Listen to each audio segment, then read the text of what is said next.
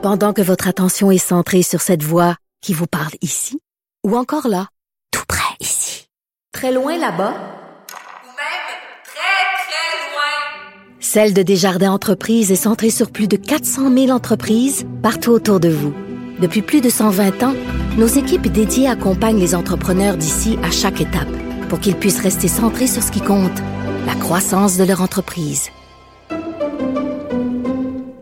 Au bout du fil, il y a Thomas Mulcair. Euh, Thomas Mulcair, euh, cette affaire-là de blackface, c'est quand même incroyable. Oui, c'est en train de faire très littéralement le tour de la planète.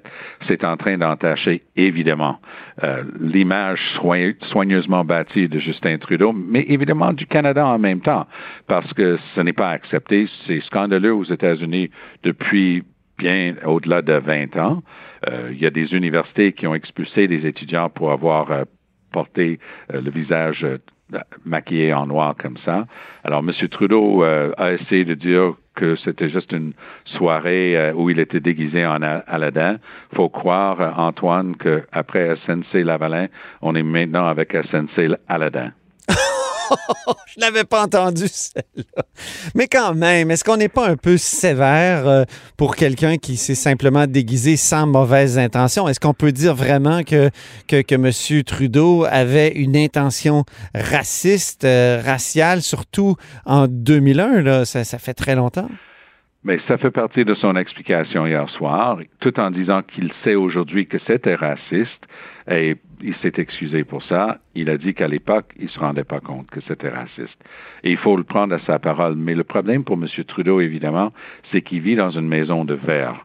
Une énorme maison de verre construite par lui-même au cours des quatre dernières années. Il donnait des leçons de morale à tout le monde. Il était presque rendu à traiter Andrew Scheer, Maxime Bernier de raciste.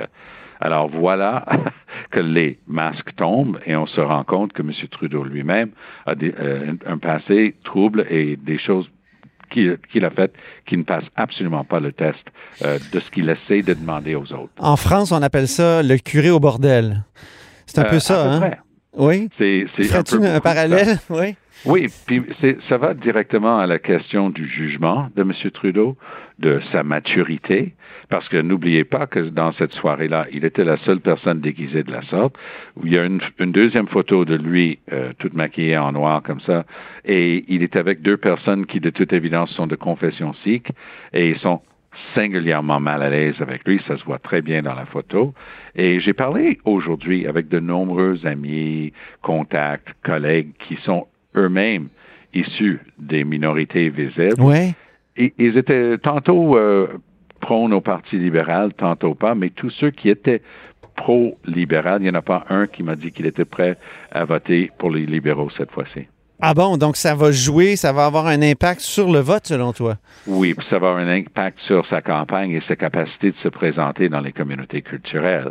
Vous comprenez qu'à Toronto, plus de la moitié, la grande ville de Toronto, c'est 6 millions de personnes.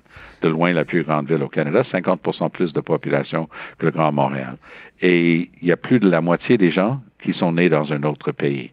Alors, pouvez imaginer ce que ça va représenter pour aller essayer de rencontrer ces gens-là. Il a eu leur soutien aux dernières élections, mais ça va vite s'évaporer cette fois-ci. Je ne pense pas que les gens vont comme faire la part des choses? Justement, les gens qu'on est allés voir sur le terrain euh, ici à Montréal, des gens de, de, de toutes les origines, semblaient dire oh c'est une fête et il y a pas il y avait pas d'intention. On est c'est vrai qu'on n'est pas aux États-Unis non plus. C'est sûr qu'aux États-Unis la, la question de l'esclavage est tellement une sorte de crime originel euh, que, que, ça, ça fait de ce type d'attitude-là euh, quelque chose de très grave, mais peut-être qu'au Canada, ça devrait être euh, interprété différemment. C'est l'impression qu'on a, en tout cas, quand on parle aux gens. C'est vrai que surtout ici au Québec, les gens ont tendance à hisser les épaules et dire, ben, il était jeune, puis c'était une fête, puis ainsi de suite. Mais je peux vous garantir, parce que je fais beaucoup de radio au Canada anglais, ouais. puis même les gens que je connais, parce qu'on finit par connaître un peu les penchants de, nos de nos vis-à-vis, même de nos collègues, euh, même ceux que je sais penchent plutôt libéral.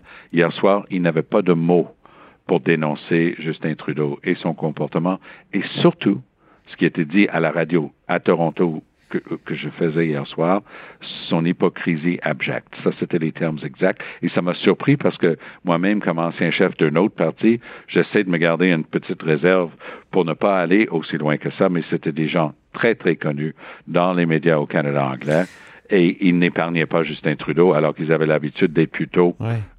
euh, euh, de, de son bord sur beaucoup d'autres questions. Je t'expose ma, ma théorie à moi. Euh, Oui. C'est qu'ici, au Québec, euh, beaucoup de gens vont dire bah, c'est une affaire de jeunesse, tout ça, ça on l'a déjà dit. Mais et- et je sais que l'histoire du voyage en Inde a laissé des traces. Et la phrase que les, les phrases que les gens disent souvent, c'est ah ben Trudeau il aime se déguiser. Donc il est frivole, il est léger. Puis souvent quand on parle de ça, les gens vont dire ouais mais il se déguise et il dépense beaucoup. Donc il y a un lien avec les finances publiques, je te dis là. C'est vraiment Oui, mon il y a un lien impression. Avec les finances publiques. Est-ce que Oui. ça si ça laisse des traces, ça je pense que ça peut être même grave au Québec.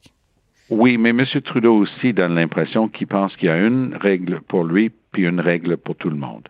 Dans SNC Lavalin, sans le jeu de mots cette fois-ci, qu'est-ce qu'il a fait? Il a fait une conférence de presse. Il a dit J'assume, mais à culpa, j'aurais pas dû. Ah non, en fait, il. Ben non, au début il disait que ça n'existait pas. Il a bien fait. Et oui, ça n'existait pas. Après, il s'excuse tout en disant qu'il a bien fait parce qu'il a péché pour toi. C'était fabuleux comme réponse. Je Ouais. l'ai fait pour sauver ta job. Ensuite, euh, dans, donc, dans l'AGACAN et dans la SNC-Lavalin, trouvé coupable par le commissaire à l'éthique d'avoir enfreint la la loi. Lorsque le commissaire à l'éthique a fait cette détermination que M. Trudeau avait enfreint la loi, c'était très grave. Il aurait dû le prendre au sérieux. Mais pour lui, il y a une règle pour lui, puis une loi pour toutes les autres personnes. Hier soir, c'était un peu la même chose. Antoine, posez-vous la question. Si M. Trudeau avait un candidat qui avait à trois reprises, mais un déguisement avec Eh. le visage noir comme ça, il l'aurait abandonné aussitôt. Ah oui, Posez-vous la ouais. question.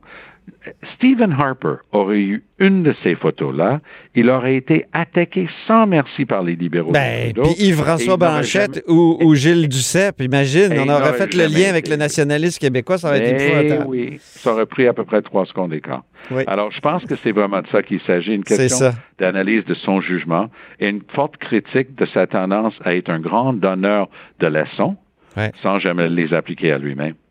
Bon, ben, Tom, je sais qu'il faut que je te laisse aller. Je te remercie infiniment. Allez, je pense qu'on n'a pas fini de discuter de ce sujet-là. Non, non, on va en avoir pour quelques jours, ça c'est certain. Salut. Tom, à la semaine prochaine. C'était Thomas Mulcair, ancien chef du euh, Nouveau Parti démocratique et surtout commentateur politique pour nous à là-haut sur la colline, mais pas juste pour nous, évidemment.